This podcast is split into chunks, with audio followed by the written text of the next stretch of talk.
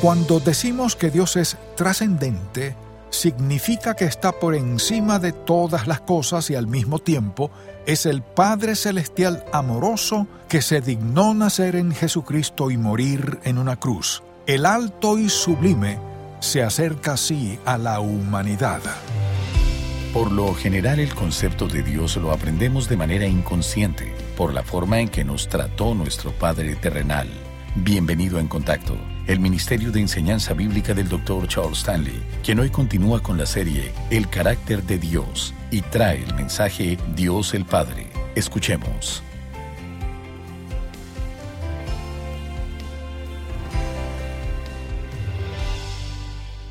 Me gustaría que me acompañe a Juan capítulo 14. Comenzaremos en el versículo primero para tener el contexto de lo que Jesucristo está diciendo. Dice así, No se turbe vuestro corazón, creéis en Dios, creed también en mí. En la casa de mi Padre muchas moradas hay, si así no fuera yo os lo hubiera dicho. Voy pues a preparar lugar para vosotros, y si me fuere y os preparare lugar, vendré otra vez y os tomaré a mí mismo, para que donde yo estoy vosotros también estéis. Y sabéis a dónde voy, y sabéis el camino. Le dijo Tomás, Señor, no sabemos a dónde vas. ¿Cómo pues podemos saber el camino? Jesús le dijo, Yo soy el camino y la verdad y la vida. Nadie viene al Padre sino por mí.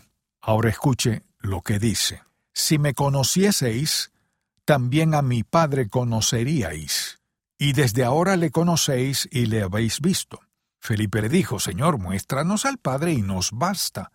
Jesús le dijo, ¿tanto tiempo hace que estoy con vosotros y no me has conocido, Felipe? El que me ha visto a mí ha visto al Padre. ¿Cómo pues dices tú, muéstranos el Padre?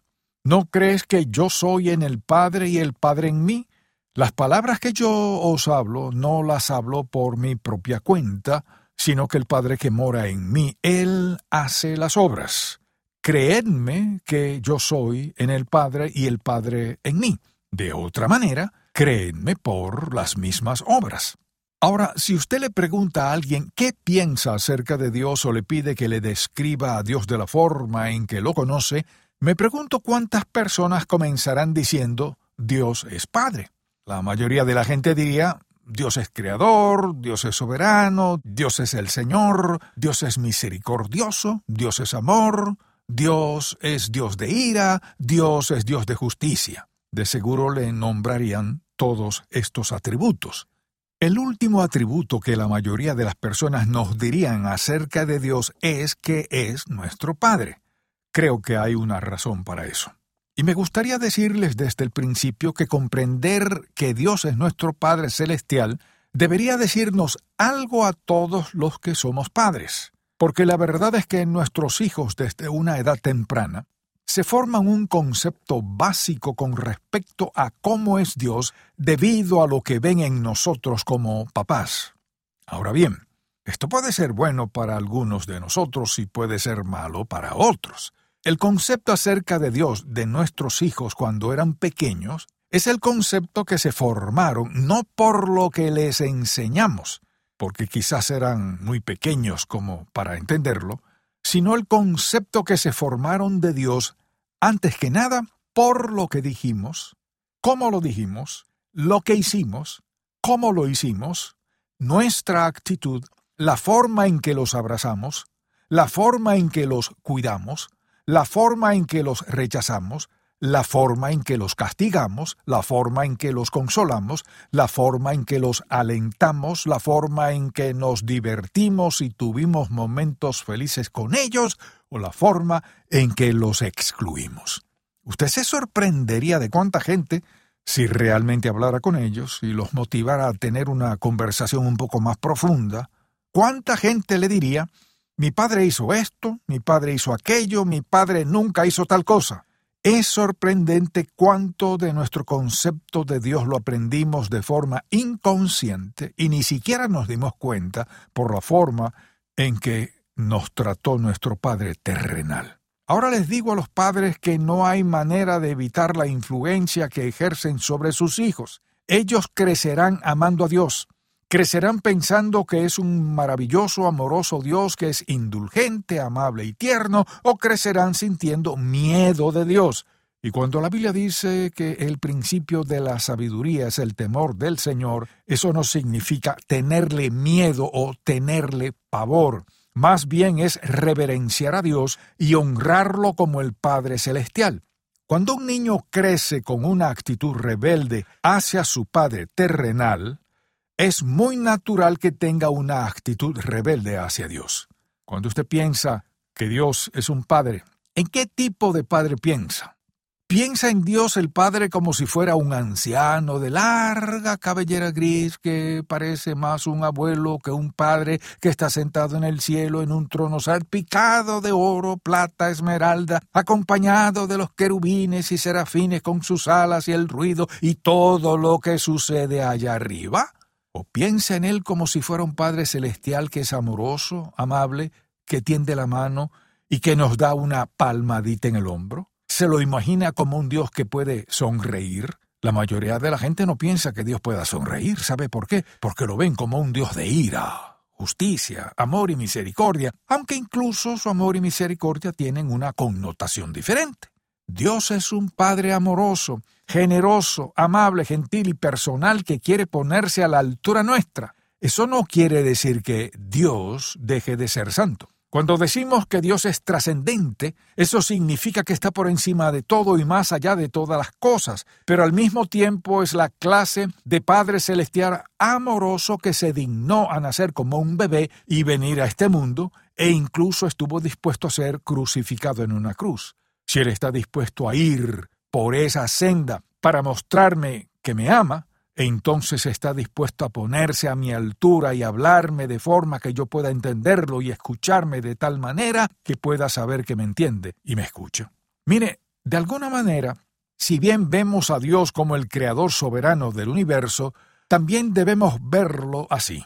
El mismo Dios que vino en carne humana, dice la Biblia, que también se convirtió en siervo, se humilló a sí mismo y se hizo siervo de la humanidad.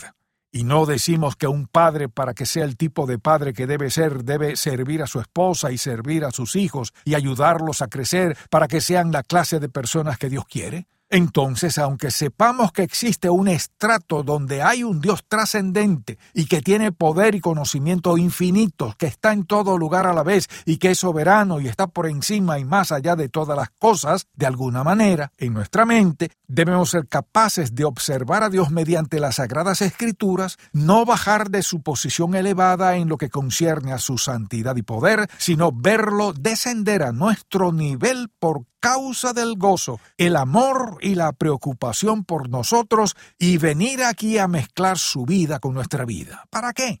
No para que nos quedemos aquí abajo, sino para que Él nos lleve más arriba, a un nivel de unidad consigo mismo, porque uno de estos días viviremos con Él para siempre. Dios el Padre es nuestro Padre eterno, y lo será para siempre. Ahora me gustaría corregir una afirmación que escuchamos una y otra vez. Muchas personas dicen que Dios es el Padre de todos, que es un Padre universal, y usan esta frase para engañar o confundir. Y usan tres pasajes bíblicos para validar su punto. Vamos a examinarlos. En primer lugar, Malaquías 2.10. Y todo eso suena muy dulce y sentimental. El único problema es que es una gran mentira. No hay un solo versículo en las Sagradas Escrituras que diga que Dios es el Padre de toda la humanidad de la forma en que la Biblia lo enseña con respecto a la paternidad de Dios. Acompáñenme, por favor, a Malaquías 2.10. Quisiera que vea la distinción aquí. Dice así, ¿no tenemos todos un mismo Padre? ¿No nos ha creado un mismo Dios? Usted dirá, bueno, ese versículo es muy claro para mí. La Biblia dice que todos tenemos un Padre, pero ahora escuche esto. ¿De qué manera enseña que todos tenemos un Padre? De lo que habla es del hecho de que Dios es nuestro Padre porque creó a toda la humanidad. Ahora por favor acompáñeme al capítulo 3 de Lucas, al último versículo. Este es otro versículo que se utiliza con frecuencia. Lucas 3 dice así en el versículo 38. Hijo de Enos, hijo de Set, hijo de Adán, hijo de Dios. Eso significa que todos los seres humanos son hijos de Dios. En la creación sí lo son, según el hecho de que Dios comenzó con Adán y que de éste proviene toda la raza humana. Ahora veamos Hechos 17. Cuando el apóstol Pablo estaba en el Areópago, veamos lo que dijo en los versículos 22 al 28. Entonces Pablo, puesto en pie en medio del Areópago, dijo, Varones atenienses, en todo observo que sois muy religiosos, porque pasando y mirando vuestros santuarios hallé también un altar en el cual estaba esta inscripción al Dios no conocido, al que vosotros adoráis, pues sin conocerle es a quien yo os anuncio. El Dios que hizo el mundo y todas las cosas que en él hay, siendo Señor del cielo y de la tierra, no habita en templos hechos por manos humanas, ni es honrado por manos de hombres como si necesitase de algo, pues Él es quien da a todos vida y aliento y todas las cosas y de una sangre ha hecho todo el linaje de los hombres para que habiten sobre la faz de la tierra, y les ha prefijado el orden de los tiempos y los límites de su habitación, para que busquen a Dios, si en alguna manera, palpando, puedan hallarle, aunque ciertamente no está lejos de cada uno de nosotros, porque en Él vivimos y nos movemos y somos, como algunos de vuestros propios poetas también ha dicho, porque linaje suyo somos. Mire, estos tres pasajes de las Sagradas Escrituras parecieran indicar en principio la paternidad de Dios, pero aquí está la distinción. Una cosa es que Dios haya creado a toda la humanidad y que toda la vida se originara a partir de Él y ver a Dios como el Creador. E incluso puede decir que Dios es el Padre de toda la humanidad, pero solo si dice que es el Padre de toda la humanidad en general. Lo que marca la diferencia es esto. Dios solo es el Padre para aquellos que lo aceptan en forma personal como su Padre. Por lo tanto, cuando alguien pregunta, ¿usted cree en la paternidad de Dios? En lo que usted cree es que Dios es Padre solo como el Creador de todas las cosas. Él no es el Padre de un hombre que rechaza a su Hijo. No es el Padre de un hombre que niega la presencia de Dios. Cuando la Biblia dice que Dios es el Padre, en el Nuevo Testamento se habla de Dios como un Padre personal para aquellos que lo reciben como tal. No creemos en la paternidad de Dios para toda la humanidad, sino solo en general, como la fuente original, como el Creador. Lo que realmente quiere decir esto es que es el Creador, así como Abraham, por ejemplo, es el Padre de la nación de Israel, la cual comenzó con él.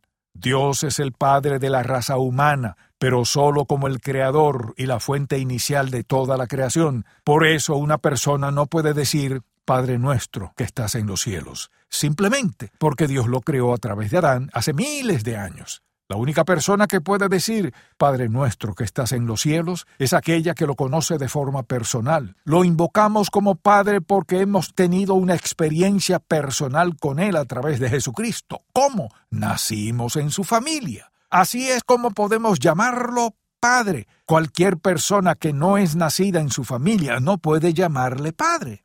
La Biblia dice que somos aceptados en el amado que hemos sido adoptados en el reino por medio de Jesucristo. Nos hemos convertido en hijos de Dios por adopción. Jesucristo dice que a menos que un hombre nazca de nuevo, nazca de nuevo en dónde? Nazca de nuevo en la familia de Dios. Entonces puede decir, Dios es mi Padre porque he sido adoptado en el reino, he nacido en el reino y la única persona que puede llamar Padre a Dios es la que ha aceptado a Jesucristo, quien revela al Padre, y sólo a través de él puede decir que Dios es su Padre. Quisiera que no olvide eso. Ahora bien, ¿cómo debemos relacionarnos con nuestro Padre Celestial?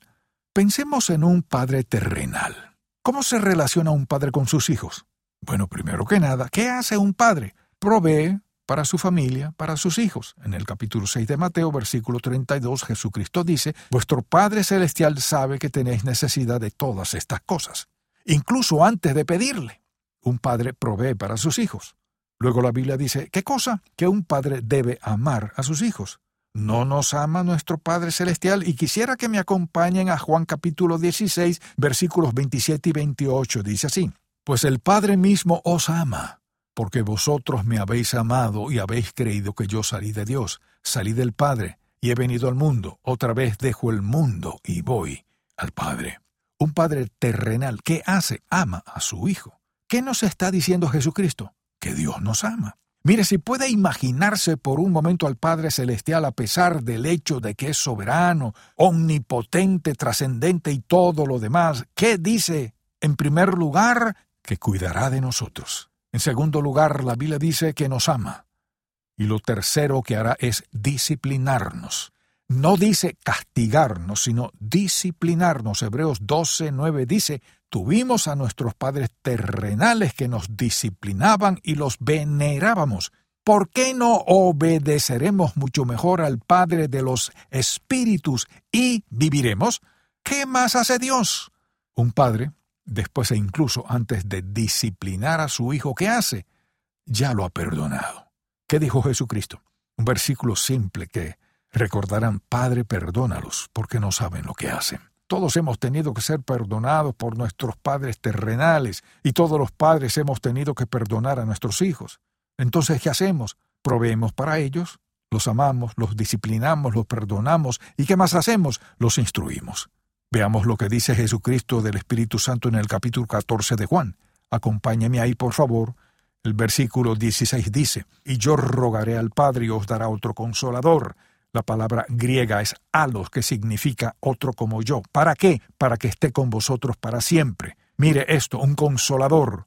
¿Un padre no consuela a sus hijos? Y luego considere el versículo 26. Mas el consolador, el Espíritu Santo, a quien el Padre enviará en mi nombre, Él os enseñará todas las cosas y os recordará todo lo que yo os he dicho. ¿Qué hace un padre? Instruye a sus hijos y los consuela cuando necesitan consuelo, seguridad, firmeza y les recuerda la confianza que tiene en ellos. ¿Qué más hace un padre? Romanos capítulo 8, versículo 17 dice que nos convertimos en coherederos con Cristo de la fortuna del padre.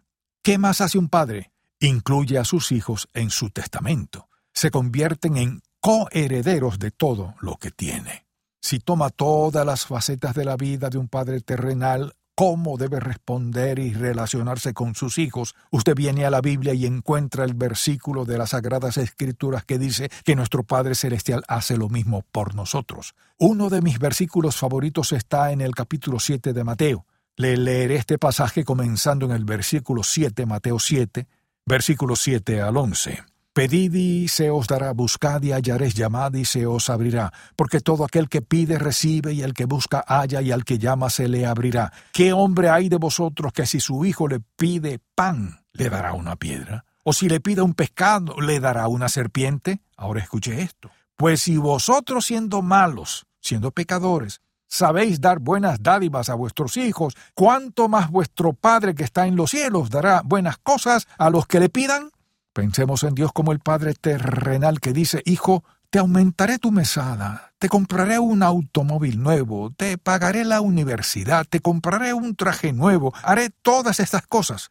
Luego, unos tres meses después el padre dice, te quitaré tu automóvil, cortaré tu mesada a la mitad, te sacaré de la escuela y te quitaré tu traje nuevo. Así es exactamente como catalogamos a Dios. Así es como tratamos a Dios. ¿Sabe por qué? Le diré por qué. Porque no nos abrimos a Él. Fíjese en esto. Mientras estemos cerrados, en nuestro subconsciente pensaremos, vaya, si Dios realmente supiera cómo soy, me quitaría esta bendición y debido a que sé cómo soy y a que nunca le he contado todo respecto a quién soy en realidad, nunca sabré en qué momento se desquitará conmigo. Ahora, esto es lo que me gustaría mostrarle. Estamos proyectando en Dios una imagen que hemos recibido de otra persona y no de Dios. Cristo dijo, el que me ha visto a mí, ha visto al Padre. ¿Hay alguna evidencia en la Biblia en donde Jesucristo haya sanado a alguien y luego haya regresado para poner la enfermedad de nuevo en esa persona? No. Él dijo, el que me ha visto a mí, ha visto al Padre. ¿No es verdad que cada vez que el Señor Jesús hizo algo bueno por alguien, lo hizo con amor y amabilidad? Cuando estemos dispuestos a decir, Dios mío, quiero que lo veas todo, aquí está toda mi vida. Y luego cuando lo hayamos presentado todo delante de Él y nos diga, Hijo mío, estás perdonado, y nosotros aceptemos eso, entonces podremos aceptar el amor, el perdón, la bondad y el favor de un Padre Celestial amable y amoroso. Gracias por escuchar En Contacto, el Ministerio de Enseñanza Bíblica del Dr. Charles Stanley. No importa cuán severos sean nuestros problemas o cuán repentinamente interrumpa nuestra vida, Dios siempre está en control. Escuche más acerca de este tema en la edición para hoy de Un Momento con Charles Stanley. Si desea adquirir el mensaje de hoy, Dios, el Padre, el cual forma parte de la serie El carácter de Dios, volumen 1, llámenos al 1-800-303-0033 dentro de los Estados Unidos y Puerto Rico o visite encontacto.org. En nuestro andar de fe tenemos preguntas. ¿Cómo sé la voluntad de Dios para mi vida? ¿Dios escucha mis oraciones? ¿Por qué pasan cosas malas? Las respuestas se hallan en la palabra de Dios. Pero, ¿cómo sabemos dónde empezar? El devocional gratuito de En Contacto le guiará en la dirección correcta con contenido bíblico del Dr. Charles Stanley. El devocional En Contacto. Para suscribirse gratis, visite encontacto.org diagonal diarias. ¿Qué tanto está dispuesto a confiarle a Dios? Mi familia. Mi hogar. Cuando todo vaya bien. Y cuando las cosas no vayan tan bien. Estoy dispuesta, pero no sé cómo confiar en Dios por completo. Si lo amamos de verdad y si realmente creemos que su amor es perfecto, confiaremos en Él en los momentos más difíciles. ¿Puede aún confiar en Dios? El libro más reciente del Dr. Charles Stanley, ya disponible. Visite en contacto.org diagonal confiar. El cristiano que ve la dificultad desde la perspectiva de Dios la soporta bien. A continuación, la visión para hoy de Un Momento con Charles Stanley.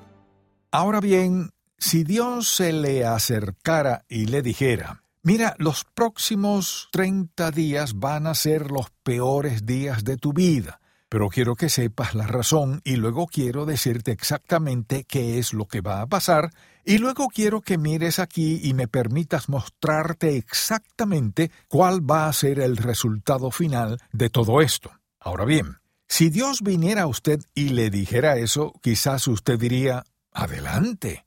Luego, ¿qué pasa?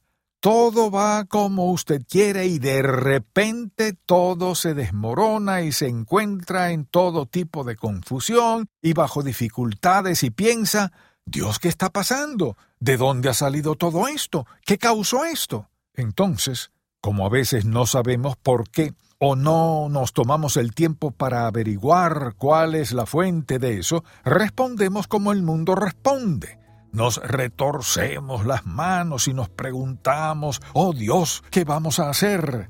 Mire, no es lo que vamos a hacer, sino qué es lo que Dios va a hacer. Amable oyente, Dios ha asumido, escuche bien, ha asumido la responsabilidad de hacer qué? De protegerle. Él dice que usted está protegido por el poder de Dios a través de la fe. Así que lo que debemos hacer es reafirmar nuestra posición en Él y confiar en que vamos a beneficiarnos de las pruebas. Si el mensaje de hoy ha impactado su vida, visite encontacto.org y aprenda más de las enseñanzas del Dr. Stanley. Mañana el Dr. Stanley continúa con la serie El carácter de Dios y nos trae la segunda parte del mensaje Dios el Padre. Espero que puedas sintonizarnos para más de En Contacto, el Ministerio de Enseñanza Bíblica del Dr. Charles Stanley.